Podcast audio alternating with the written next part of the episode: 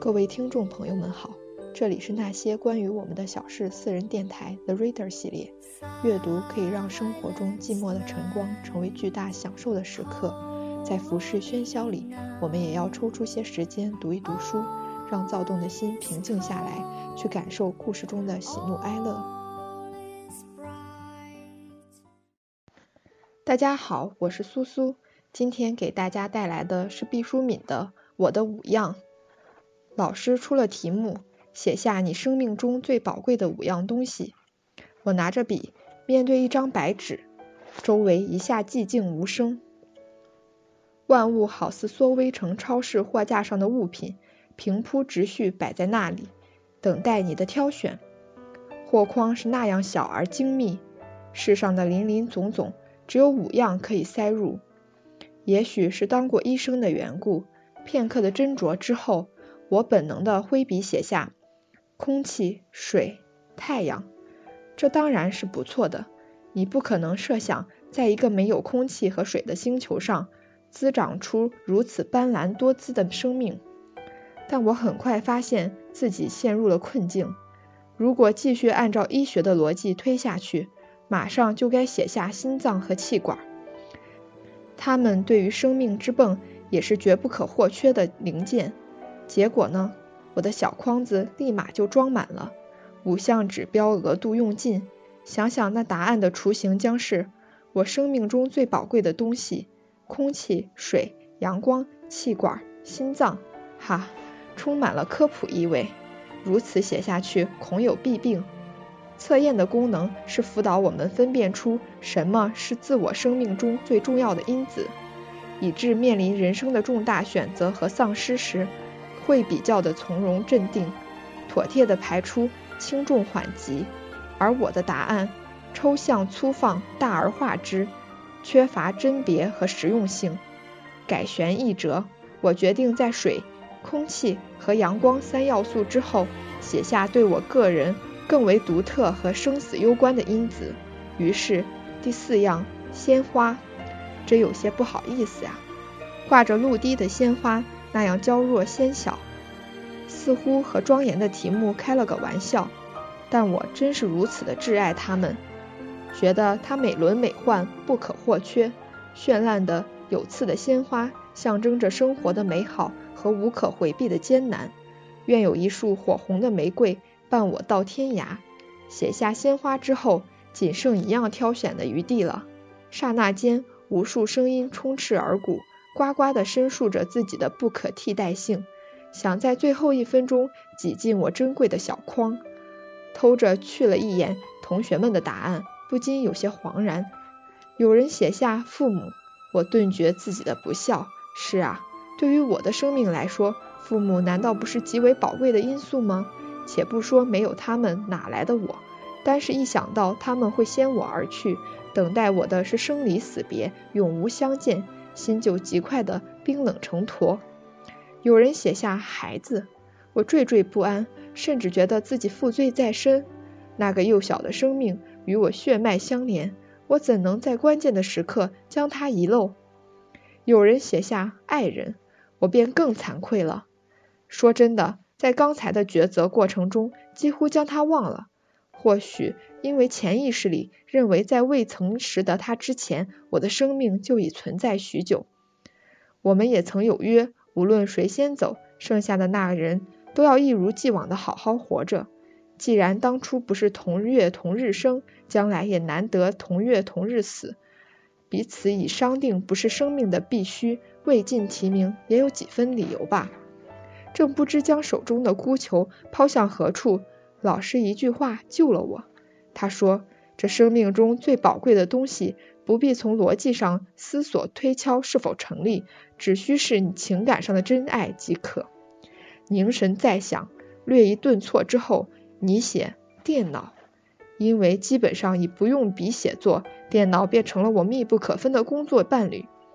落笔之际，我凝思，电脑在此处，并不只是单纯的工具。当是一种象征，代表我挚爱的劳动和神圣的职责。很快又联想到电脑所受制约较多，比如停电或是病毒入侵，都会让我无所依傍。唯有朴素的笔，虽原始简陋，却可朝夕相伴，风雨兼程。于是洁白的纸上记下了我生命中最宝贵的五样东西：水、阳光、空气、鲜花和笔。同学们嘻嘻笑着，彼此交换答案，一看之后却都不作声了。我吃惊地发现，每人的物件万千气象，绝不雷同。有些简直让人瞠目结舌，比如某男士的足球，某女士的巧克力，在我就不以为然。但老师再三提示，不要以自己的观点去衡量他人，于是不露声色。接下来，老师说：“好吧，每个人在你写下的五样当中，划去相对不那么重要的一样，只剩下四样。权衡之后，我在五样中的鲜花一栏旁边。”打了一个小小的叉字，表示在无奈的选择当中，将最先放弃清丽芬芳的她。老师走过来看到了，说：“不能只是在一旁做一个小记号，放弃就意味着彻底的割舍，你必得用笔把它全部涂掉。”依法办了，将笔尖重重刺下。当鲜花被墨笔腰斩的那一刻，顿觉四周惨失颜色。犹如本世纪初叶的黑白默片。我拢拢头发，咬咬牙，对自己说：与四与剩下的四样相比，带有奢侈和浪漫情调的鲜花，在重要性上毕竟略逊一筹。舍就舍了吧，虽然花香不在，所幸生命大致完整。请将剩下的四类当中再剔去一种，仅剩三样。老师的声音很平和。却带有一种不容商榷的断然压力。我面对自己的纸犯了难：阳光、水、空气和笔，删掉哪样是好？思忖了片刻，提笔把水划去了。从医学知识上讲，没有了空气，人只能苟延残喘几分钟；没有了水，在若干小时内尚可坚持。两害相权取其轻吧。也许女人真是水做的骨肉，水一被勾销，立觉喉咙苦涩，舌头肿痛，心也随之焦躁成灰，人好似成了金字塔里风干的长老。我已经略约猜到了老师的程序，便有隐隐的痛楚弥漫开来，不断丧失的恐惧化作乌云大兵压境，痛苦的抉择似一条苦难巷道，弯弯曲曲伸向远方。果然。老师说：“继续画去一样，只剩两样。”这时教室内变得很寂静，好似荒凉的冢。每个人都在苦思冥想，举棋不定。我已顾不得探查他人的答案，面对着自己人生的白纸，愁肠百结。笔、阳光、空气，何去何从？闭起眼睛一跺脚，我把空气划去了。刹那间，好像有一双阴冷的鹰爪。丝丝入扣的扼住我，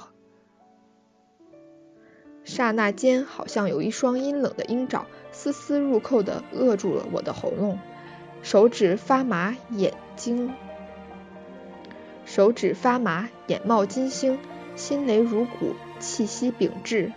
我曾在海拔五千多米的冰山上攀援绝壁，缺氧的滋味撕心裂肺。无论谁隔绝了空气，生命便飘然而逝。一切只能成为哲学意义上的讨论。好了，现在再画去一样，只剩下最后一样。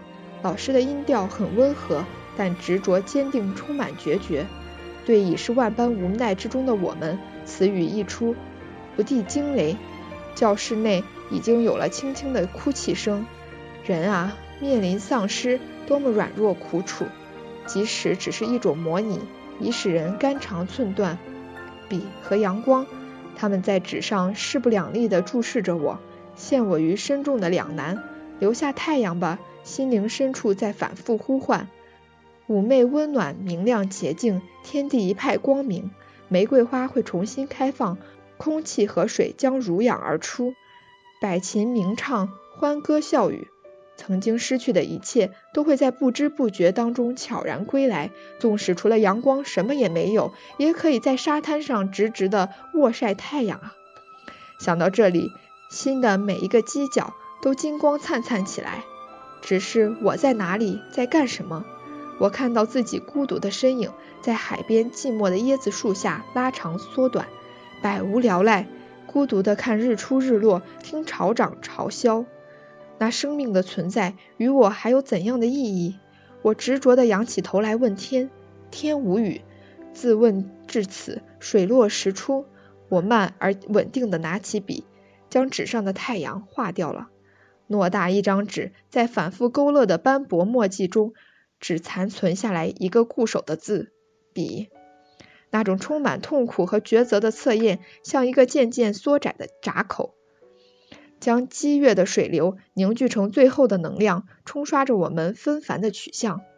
当那通道变得一夫当关，万夫莫开之时，生命的重中之重就简洁而挺拔的突立了。感谢这一过程，让我清晰的得知什么是我生命中的真爱，就是我手中的这支笔呀。它噗噗跳动着，击打着我的掌心，犹如我的另一颗心脏，推动我的一腔热血，四肢百骸。突然发现周围万籁无声了，人们在清醒的选择之后，明白了自己意志的支点，便像婴儿一般单纯而明朗的宁静了。我细心的收起这张白纸，一如珍藏一张既定的船票，知道了航向和终点，剩下的就是翻起桨落、战胜风暴的努力了。